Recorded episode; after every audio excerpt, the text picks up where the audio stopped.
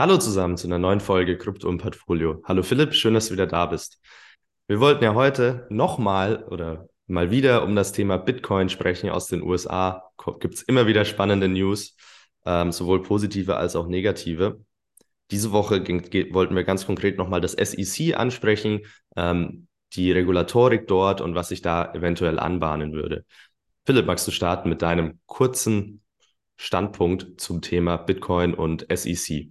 Genau, also das vielleicht, ähm, um ein bisschen Kontext zu äh, bieten, es ist so, dass die äh, ganze ähm, Regulatorik in, in Europa ja schon relativ weit entwickelt ist, aber in, ähm, in anderen Ländern wie Amerika noch ein bisschen sich verfestigen muss, also noch nicht ganz so weit ist und äh, insofern das ganze Thema sich relativ mühselig entwickelt über die gesamte Zeit hinweg, ja.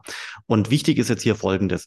In Amerika hat man das Thema Regulatorik für heute, vor einem Jahr, seitens des Weißen Hauses auf die Agenda gesetzt. Dann kamen diverse Maßnahmenpakete, Äußerungen und so weiter im ganzen letzten Jahr. Und jetzt so langsam merkt man, dass eben bestimmte Dinge sich verfestigen. Schon immer seit den letzten Jahren war die Frage, wie skeptisch ist denn eigentlich die SEC in Amerika, also die BaFin von Amerika, gegenüber Tokens? Und da gibt es den sogenannten Howey-Test, mit dem man feststellen kann, ob ein Projekt in den Perimeter der SEC fällt oder eben nicht. Ja, und das ist insofern spannend, weil es gibt ein, zwei Kriterien, wo man sagen kann, okay, das gehört klar zur SEC oder es gehört eben gar nicht zur SEC. Eins der Kriterien ist zum Beispiel, ob ein Token zentral herausgegeben wird oder nicht. Und hier ist es so, dass der Bitcoin eben per Protokoll rausgegeben wird, also quasi per, äh, per dezentralem Protokoll und dementsprechend kein Emittenten hat. Viele andere Projekte aber eben haben einen Emittenten. Manchmal sind die verschleiert hinter dem Smart Contract, aber es gibt dann manchmal trotzdem eine Firma, wo Leute sitzen, die Tokens rausgeben und programmieren. Und die SEC und auch der Gary Gensler sagen eben, dass äh, sofern eine zentrale Komponente da ist, dann gibt es ja offenbar auch einen Emittenten. Und dann ist die Wahrscheinlichkeit sehr hoch, dass dieses Asset oder ja gut, äh, dieser Token eben eigentlich ja ein Wertpapier sein könnte und damit in den äh, Geltungsbereich der SEC fällt. Mhm. Das ist so der Kontext. Und der Gary Gensler hat es jetzt schon öfters gesagt. Das heißt, so langsam verfestigt sich das, dass der Bitcoin hinreichend dezentral ist. Also von den ganzen Tokens da draußen kann man wirklich sagen, der Bitcoin ist sehr dezentral. Äh, Ethereum war relativ dezentral, ist jetzt ein Quäntchen zentraler geworden. Aber Max, ganz wichtig, Dezentralität ist ein Kontinuum, gell? Es ist nicht 0,1, äh, sondern es gibt extreme Dezentralität. Der Bitcoin ist hinreichend dezentral, er ist auch nicht perfekt mhm. dezentral. Ähm, und dann gibt es aber eben auch zentralisierte Tokens, wie zum Beispiel Solana. Ja, äh, jetzt ganz aktuell, Solana ist schon wieder stehen geblieben. Damit kann Solana keine Blockchain sein. Eine, eine dezentrale Blockchain wie Bitcoin kann nicht stehen bleiben. Das ist unmöglich. Das spricht bei Solana für eine zentrale Komponente. Und bei vielen anderen Tokens, die auf ERC20 Ethereum-Basis beruhen, gibt es eben auch den Smart Contract, der die Tokens ausschüttet. Und dementsprechend sind auch dort Anzeichen gegeben, dass die Tokens zentral sind und nicht dezentral. So, warum sprechen wir überhaupt zu dem ganzen Thema? Jetzt kommt's. Das Thema hat es wirklich in sich, weil wenn ein Token in den Geltungsbereich der SEC fällt, dann ist es quasi ein Digital Security und kein Decentral Protokoll. Am Kapitalmarkt kann man das in Europa sehr gut sehen. Der klassische Kapitalmarkt, 99 Prozent des Volumens, ist geregelt durch die sogenannte MIFID. Regulierung mit allen möglichen benachbarten Regulierungen. Ja, da gibt es äh, Vorschriften, wie Preise entwickelt werden an Kapitalmärkten, Listing-Vorschriften, Brokerage-Vorschriften, ähm, Verwahrungsvorschriften und, und, und. Das ist die MIFID. Und mit dem ganzen Blockchain-Thema hat man jetzt neben die MIFID, aber eben nicht überlappend, die Mika gestellt. Und es zeigt sehr eindrucksvoll, mhm.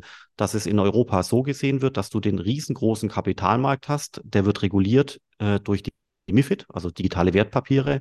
Und jetzt kommt mit dem ganzen Token-Thema äh, Bitcoin und alles Mögliche eben noch das Thema Kryptoassets dazu, was durch die Mika geregelt wird. Das heißt, Mika und MIFID stehen nebeneinander und sind überschneidungsfrei. Und ähm, damit kann man erkennen, ein Token ist entweder das eine oder es ist das andere. Entweder bin ich ein digitales Wertpapier oder ich bin ein Utility-Token oder ein dezentraler Token oder irgendwas anderes, ja. Und die Börsen, die wir momentan da draußen haben, egal ob jetzt Binance oder Coinbase und so weiter, die operieren alle in dem Mika-Umfeld, in Anführungszeichen, also in dem Token-Umfeld. Das sind keine klassischen Börsen wie die Deutsche Börse oder die, die New York Stock Exchange, weil letztere in dem MIFID-Bereich fallen, also Digital. Securities und Binance und Co. in den Mika-Bereich bildlich gesprochen, also Tokens. Und wie gesagt, das ist ein Entweder-Oder. Entweder ist ein Token links oder der Token ist rechts.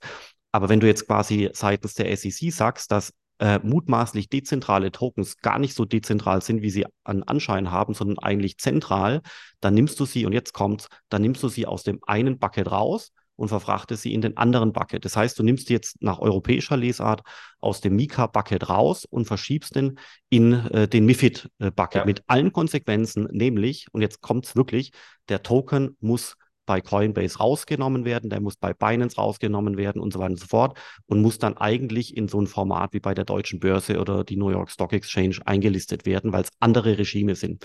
Was, so und jetzt kommt's, was passt, was passiert, wenn ich zig Tokens, die hinreichend zentral sind, äh, aus dem Token-Regime Mika und Co., Binance und Co. rausnehme und dann umsortiere Richtung äh, Deutsche Börse, New York Stock Exchange, also in das äh, MIFID-Regime, dann nehme ich die Tokens, ich deliste diese Tokens, ich zwinge die Firmen, äh, die zu delisten. Und was passiert dann? Dann geht die Liquidität in den Keller. Und dann stürzt der Preis ab. Und zwar in einem Ausmaß, wie wir es noch nie gesehen haben.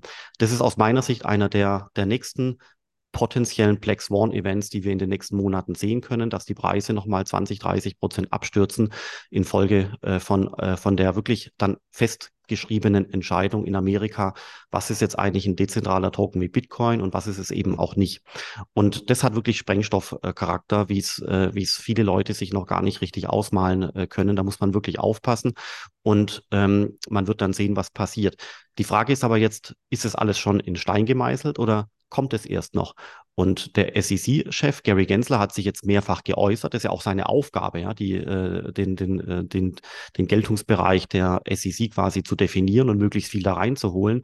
Andere Leute in Amerika, die sehen das natürlich anders. Ja, das heißt, es ist ein Moving Target, es ist, wird diskutiert, es ist nicht so weit fortgeschritten wie Europa, aber ich glaube auch, dass sich der Gary Gensler nicht in Gänze durchsetzen können wird. Also das heißt, es wird nicht so sein, dass Bitcoin der einzige dezentrale Token äh, ist und andere Tokens sind dann plötzlich zentral und werden allesamt von Coinbase rausgenommen. Das kann ich mir nicht vorstellen. Ähm, weil es ja auch Ethereum und Monero und, und, alle möglichen betreffen würde, das macht keinen Sinn. Ähm, aber ich glaube schon, dass man, dass man auch nach dem Desaster von FTX und äh, zig anderen Projekten letztes Jahr die Stellschraube eher ein bisschen härter macht. Also vielleicht ja. werden, weiß ich nicht, die Hälfte oder zwei Drittel aller Tokens dann äh, als Securities einklassifiziert und müssten dann äh, entweder härteren Regeln auf Coinbase und Co. genügen oder sie müssen dort rausgenommen werden. Das ist so der Black Swan. Also Black Swan, ich weiß, das ist kein schönes Wort, weil ein Black Swan Event ist ja gerade etwas, was man nicht äh, wissen kann, was passiert. Ja, ähm, trotzdem von der Bedeutung her äh, kann das äh, schon enorm sein. Was passiert da mit dem Bitcoin? Natürlich zieht es den auch runter, weil äh, die Investoren äh, natürlich die hohe Korrelation sehen und dann geht alles parallel runter. Und doch könnte es dann so sein, dass der Bitcoin als erster dann wieder aus der Asche ähm, aufsteht. Rede ich jetzt den nächsten Crash herbei? Nein, natürlich nicht. Man weiß ja nicht, wann es kommt. Man weiß auch nicht, wie es kommt, wie schwer, wie hart oder wie abgeschwächt es kommt. Aber da ist aus meiner Sicht schon noch ein größeres Risiko, was man wirklich im Blick halten sollte als Investor. Ja, also super viel zum Auspacken hier, was du gesagt hast. Ich meine, es gibt ja dann, wenn, wenn so etwas in Kraft tritt, sage ich mal, ähm, auch verschiedene Wege, damit umzugehen, ne? wie du gesagt hast. Also einerseits könnt, könnte das bedeuten, dass Börsen wie Coinbase und Binance viel, viel härteren ähm, ja, Regularien und sich unterziehen müssen, um weiter diese Tokens listen zu dürfen, weil sie dann sagen, okay, das ist eine Security, wir wollen den weiter listen. Das heißt, wir müssen auch eine komplett regulierte Börse sein in dem Sinne. Andererseits kann, müssen natürlich die Tokens auch ähm, gewissen äh, ja, einfach Ansprüchen genügen. Ähm, ich meine, das Ganze lässt sich ja zurückführen, vor allem in den USA, wie du schon gesagt hast, auf diesen etwas, ich nenne ihn jetzt mal etwas schwammigen Howie-Test. Also wer den nicht kennt, das ist im Grunde ein Satz und das sagt, etwas ist ein Investment Contract oder eine Security, wenn ähm, es gekauft wird mit ja, angemessener Erwartungen einer Rendite, basierend auf der äh, auf der Arbeit anderer. Das heißt, wenn man sich das, deswegen ist eine Aktie eine Security, weil du sagst, ich kaufe mir eine Bayer, Bayer-Aktie und erwarte, dass ich hier eine Rendite mache, weil die Firma gut geführt wird und einen Profit erwirtschaftet, also basierend auf der Arbeit von anderen. Und deswegen lässt sich das auf diese Zentralität und Dezentralität zurückschließen, wie du schon gesagt hattest. Ein Token, der dezentral ist, beim Bitcoin kann man nicht argumentieren, dass hier jemand anderes quasi dran arbeitet, äh, um irgendwie den, den Preis steigern zu lassen. Bei einem zentralisierten Protokoll allerdings kann man das natürlich sehr wohl sagen, wenn man sagt, guck mal, da habe ich einen CEO, da habe ich eine Foundation dahinter. Da kann man ganz klar sagen, der arbeitet da, der arbeitet da, der arbeitet da. Die machen dieses und jenes. Und ich glaube, daher kam diese äh, erstmal recht simple Trennung, den, den, den Howey-Test quasi für Kryptoassets auf zentralisiert versus dezentralisiert. Ähm, umzuschreiben. Und was du sagst, klar, was das Ausmaß davon wäre, von so einer harten Regulierung, ähm, ist, ist riesig, ist ein, wäre ein Desaster. Deswegen muss ich ganz ehrlich sagen, glaube ich auch nicht, dass es in diesem Ausmaß ähm, ja, dazu kommen wird, einfach weil man in den USA ja äh, auf der anderen Seite auch schon positive Schritte, sage ich mal, gesehen hat. Ich habe häufig das Gefühl, dass man ja schon viel härter hätte eingreifen können, ähm, teilweise. Äh, und das alles so vor sich hergeschoben hat, so ein bisschen vielleicht, weil sie auch einfach sehen wollten, wie sich das entwickelt. Ähm, und ich meine, wir haben letztes Mal ein bisschen über Stablecoins oder vor zwei Folgen über Stablecoins gesprochen. Die sehen ja auch eine veritable Industrie, die sich da formt und eine gewisse ähm, Kraft, ökonomische Kraft, die da auch langfristig ähm, da sein kann, die möchte man schon bei sich im Land haben. Ähm, am Ende des Tages geht es ihnen ja unterstelle ich denen, unterstelle ich der, den USA jetzt mal, wie den meisten anderen Ländern auch, natürlich auch mit daran zu verdienen über Steuern, wenn sich so eine große Wirtschaft bei einem aufbaut. Und das kann ich natürlich auch nur machen und legitimieren, wenn ich mir sicher bin, dass da auch keiner ähm, ja, äh, verarscht wird, mal blöd gesagt, oder, oder gescampt wird oder ähnliches. Ähm, ja, also äh, ich, äh, sehr, sehr, sehr gute Punkte, Max. Also ich bei einem, äh, bei zwei Sachen tue ich noch was äh, ergänzen. Mhm. Nämlich erstens, der Howey-Test ist nicht so schlecht, wie er immer gemacht wird, gell? Also ja, da kommt manchmal so, so ein, so ein grauer Brei raus und es ist nicht ganz klipp, klar, klipp und klar schwarz und weiß. Aber es ist halt auch, wie wir äh, sehen bei den Tokens, nicht alles äh, eindeutig feststellbar, ob es jetzt dezentral ist oder eben nicht. Und insofern macht diese, äh, diese, diese Graustufen hier eben schon auch Sinn. Dezentralität ist ein Kontinuum. Das ist nicht schwarz und weiß. Deswegen es müssen Graustufen hier und da rauskommen. Aber die Frage ist halt, wie hellgrau oder dunkelgrau ist es, äh, dass eben ein klipp und klares Regime entsteht. Ich Was glaube, das öffnet es aber die Tür zu einem wahnsinnigen Lobbyismus, der da kommen könnte. Das ist ja, so ein bisschen das Problem, das ich damit hätte zukünftig. Also, ja, schon, aber, aber ganz wichtig ist Folgendes, das weiß ich noch aus der ICO-Thematik von vor minus äh, fünf Jahren. Damals gab es ja auch schon zumindest konzeptionell Digital Securities und Tokens und damals haben die ganzen äh, Startups mit Rechtsanwälten versucht, letztendlich den Token so zu designen, damit man nicht in die Security-Token-Schublade kommt. Das heißt, diese Security-Token-Schublade von vor fünf Jahren gab es nur deswegen, damit man sie nicht berührt. Und deswegen wurde der Token so hinengineert, dass er eben hin, mutmaßlich dezentral sein würde. Aber Max muss schon zugeben, dass dann kein hellgrau oder dunkelgrau rauskommen kann, sondern eben ja. so ein undefiniertes Mittelgrau, wo dann auch Anwälte viel Geld verlieren, ist ja sonnenklar. Viele Tokens sind so gestartet.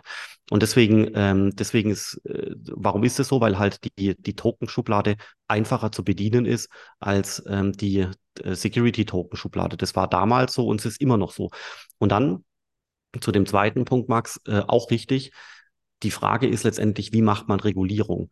Regulierung ist ja wichtig, weil dadurch Dinge skalieren können. Wir sehen es gerade in Deutschland. Der Staat hat gute Regeln gemacht. Jetzt fängt es die Industrie, die Finanzindustrie in Frankfurt an aufzugreifen und zig Banken arbeiten an der Verwahrung von Bitcoins und Co. Das ist Wahnsinn, ja, das ist echt irre.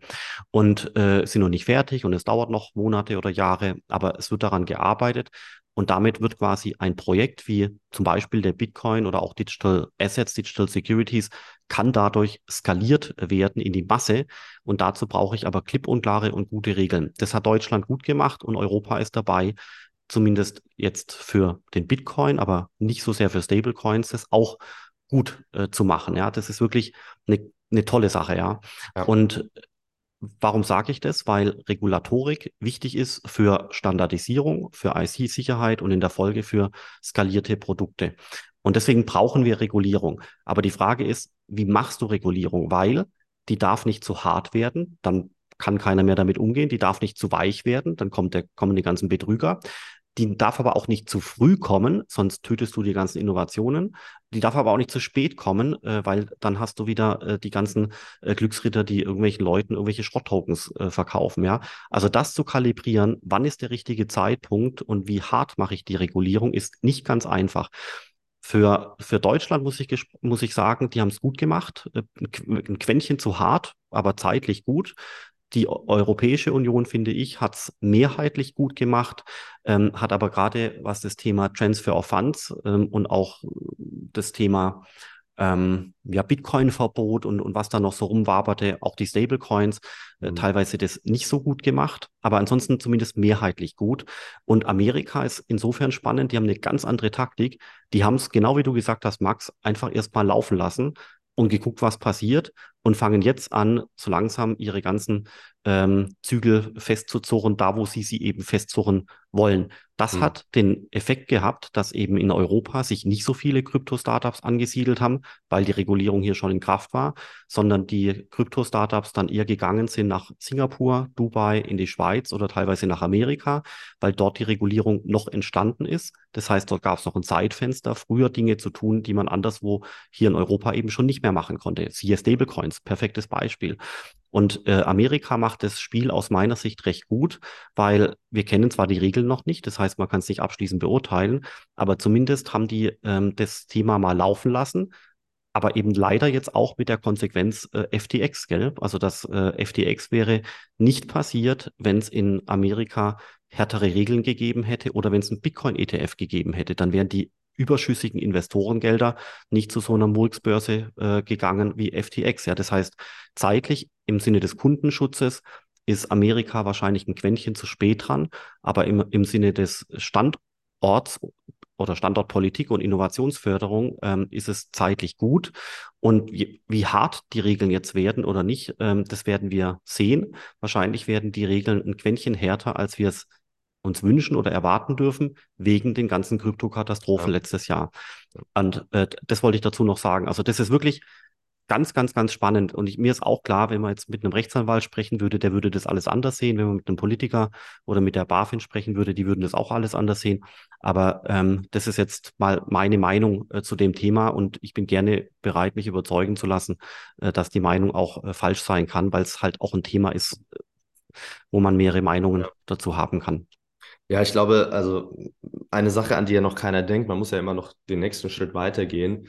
Ähm, hängt auch nochmal speziell mit dem FTX-Thema zusammen, sind ja dann ähm, Derivate und Optionsscheine. Das geht ja alles weiter. Ich meine, wir reden in den USA darüber, dass es kein, es gibt ja kein Spot-Bitcoin. Du kannst ja keinen so einen ETP kaufen wie hier, der physisch besichert ist. Ähm, aber solche Produkte sind ja in der Finanzwelt meistens ähm, die, die kleinsten, sage ich mal. Also ich habe letztens eine Statistik gehört, wie viele, wie viele ISINs in Deutschland ausgegeben werden. Äh, sieben Millionen und davon waren so circa vier Millionen Optionsscheine und Derivate. Ähm, und auch das ist ja etwas, das für Kryptoassets auch in Deutschland zum Beispiel ähm, noch nicht wirklich geht, nicht erlaubt ist. Binance darf ja auch keinen deutschen Kunden ähm, ihren Derivatehandel anbieten. Also ich glaube, da kommt auch noch etwas auf, auf uns zu, auch in Europa. Aber wie du sagst, wir sind schon recht weit, wir haben schon eine recht gute Regulation. Ähm, das Einzige, was manchmal nervt, ist, dass es vielen Krypto-Startups ja doch leider noch schwierig fällt, ähm, ein Geschäftskonto bei einer Bank öffnen zu dürfen. Da gibt es so ein paar, äh, die erlauben das und ich glaube, da konzentrieren sich auch viele, viele der, der Startups in dem Geschäftsbereich. Das gab es in den USA nicht so wirklich das Problem. Hat man jetzt aber in den letzten Wochen immer wieder gehört, dass es dort auch ein bisschen ähm, anfängt, schwieriger zu werden, zumindest bei so ganz normalen Standardbanken, ein Geschäftskonto zu eröffnen, wenn man das Wort Krypto in den Mund nimmt. Ähm, das vielleicht etwas für nächste Folge, wie da die Regulation von oben ähm, durchsickert dann durch die Gesellschaft, ist sicherlich auch hier in Deutschland noch ein spannendes Thema, wie das dann angewendet wird. Du hattest es schon erwähnt. Ähm, aber da würde ich dann gerne nächste Woche mit dir drüber sprechen. Vielen Dank, Philipp.